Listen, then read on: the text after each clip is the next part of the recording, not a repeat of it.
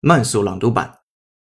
The Trump effect Apple considers manufacturing iPhones in the US, restoring thousands of manufacturing jobs to the United States, struggling Rust Belt communities was one of Donald Trump's biggest campaign promises.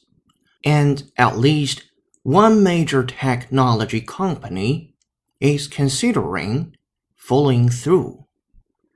According to Nikkei Asia Review, iPhone maker Apple has begun exploring the possibility of moving smartphone production to the US. The report, published on Friday, cites a source familiar with Apple's plans.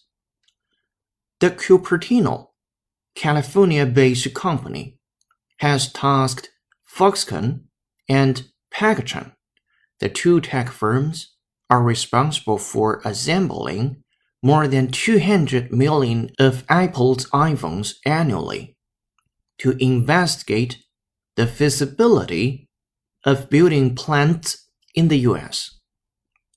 An iPhone made in the US could retail for as much as anywhere between 7 and 40 to $1,300 for a 32 gigabyte iPhone 7 versus 6 and $50 today, according to Nikkei from Digital Trends.